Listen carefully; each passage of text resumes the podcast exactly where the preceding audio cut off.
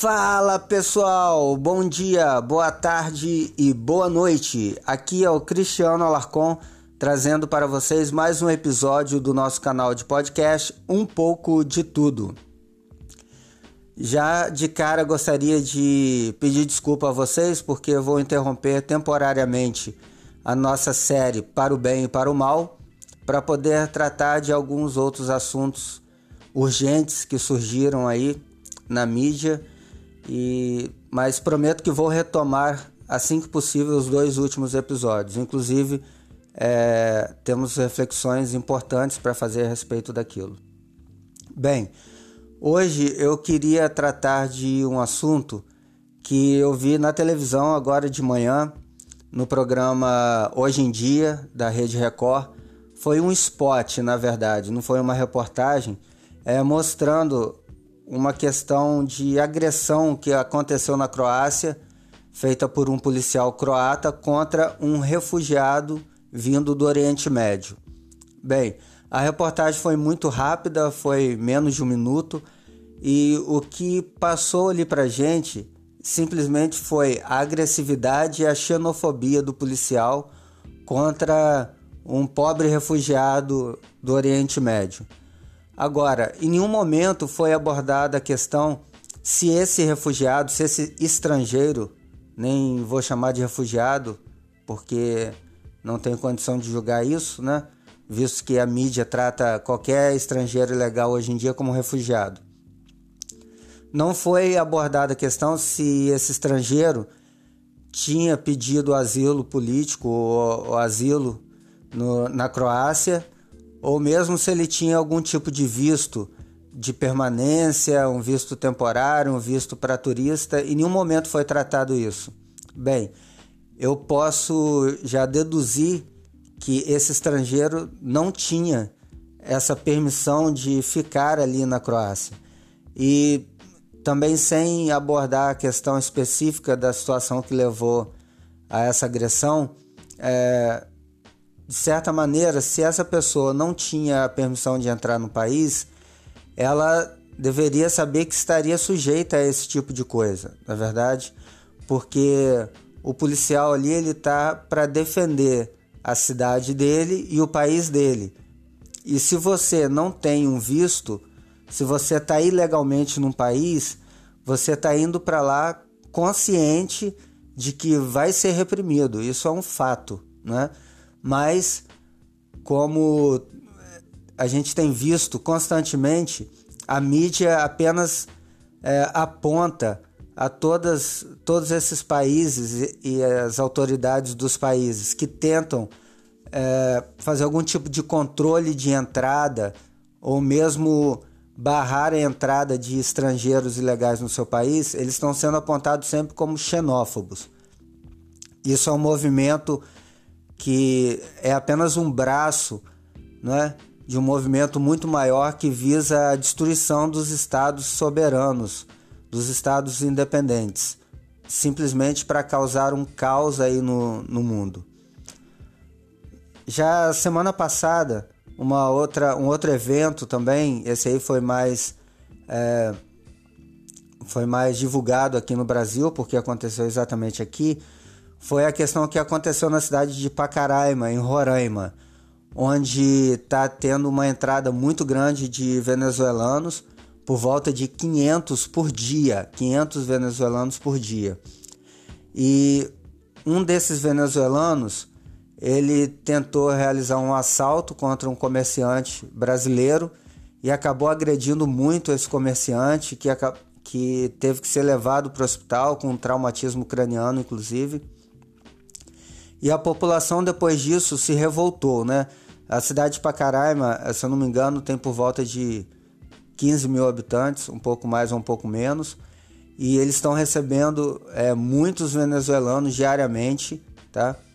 É, parece que pelo menos 40%, equivalente a 40% da população em venezuelanos estão lá em Pacaraima. Imagina então o caos que deve ser nesse momento viver naquela cidade. Eu tomo como exemplo a cidade que eu vivo, aqui em Campos, no norte do estado do Rio tem por volta de 500 mil habitantes Imagina se de repente entrasse aqui 200 mil estrangeiros, do nada, em, em pouco tempo. Seria o caos instalado absoluto. A cidade é um caos com a sua população nativa. Imagina é, em questão de um, dois meses receber 200 mil estrangeiros aqui. Fora a questão de que eles não falam a nossa língua, têm uma cultura diferente, então isso só serve para agravar a situação. Bem, e aí o que, que a população fez após é, esse episódio do, da tentativa de assalto?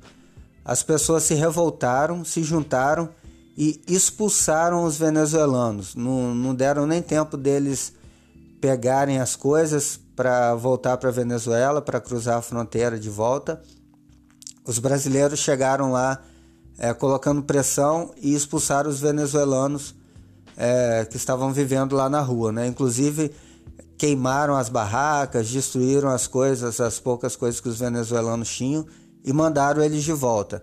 Mais uma vez, se você entra num país de forma clandestina, você deve saber que pode estar sujeito a esse tipo de coisa, né? Então, é, os venezuelanos foram expulsos, mas um ou dois dias depois, qual foi a atitude do governo federal, do governo traidor? Eu não estou só dizendo aí do Temer, não, porque o governo do PT foi quem instalou as bases para esse caos, é, que foi aprovada aí a lei de imigração, que praticamente abre as fronteiras do Brasil para qualquer um que se diga refugiado entrar aqui indiscriminadamente. Então, o governo do Michel Temer, que nada mais é do que um filhote do PT, né, já que o Temer foi vice do, da Dilma pelos dois mandatos, eles simplesmente enviaram a Força Nacional, que é uma tropa de elite aí federal, enviaram a Força Nacional para Pacaraima, para quê? Para poder organizar a entrada dos venezuelanos? Não, negativo. Para poder reprimir os brasileiros, entendeu? Inclusive os brasileiros que forem identificados envolvidos nesse nesse movimento aí de expulsão dos venezuelanos vão ser processados e podem ser presos. Olha o nível absurdo que a coisa chegou. A população de lá de Pacaraima estava simplesmente defendendo a sua cidade, defendendo as suas famílias e, consequentemente, defendendo o nosso país. E eles vão ser processados e correm o risco de ser presos por causa disso.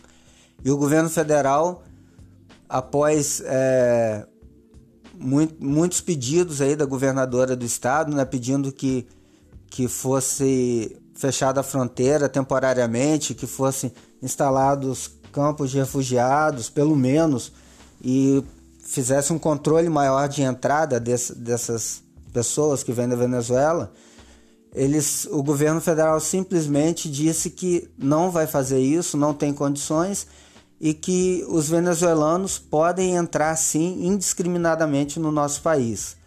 E para piorar, é, a atitude que o governo federal diz que vai fazer para diminuir o problema em Roraima, que no momento está concentrado somente lá, não é? Um acúmulo muito grande de venezuelanos.